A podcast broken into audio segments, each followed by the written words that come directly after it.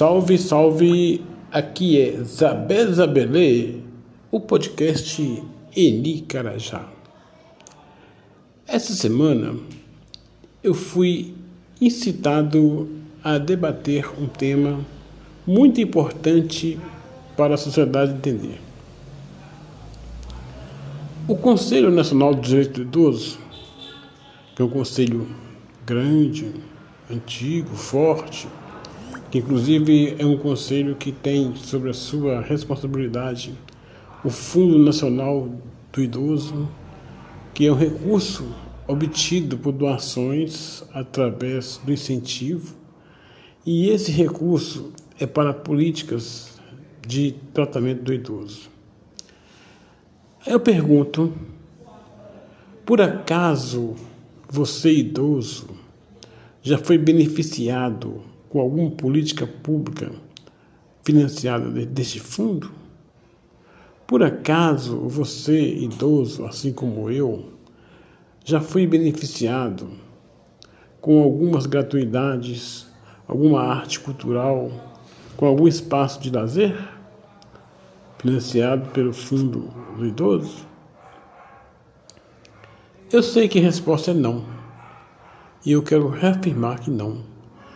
Uma vez que o, o presidente da República que esteve no, no poder até dezembro de 2022, ele, quando entrou em 2019, ele emitiu um decreto destituindo o Conselho Nacional dos Direitos do Idoso e os outros conselhos da área da, dos direitos humanos, que é de políticas públicas, e esvaziou os conselhos, passou sobre si a responsabilidade de assumir e gerenciar o Fundo Nacional do Idoso, que é um recurso vultuoso, e passou a fazer ações no Conselho apenas com as pessoas que é, aceitavam né, o fascismo que foi, aconteceu com o Conselho Nacional do Idoso.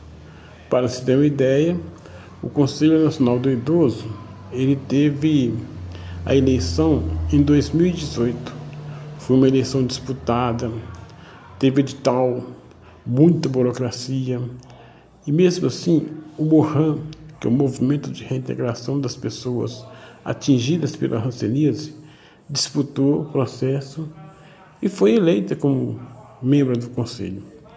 E me nomeou em Nicarajá como titular e o Brigagão como suplente. O Brigagão é uma pessoa idosa lá de Palmas, no Tocantins.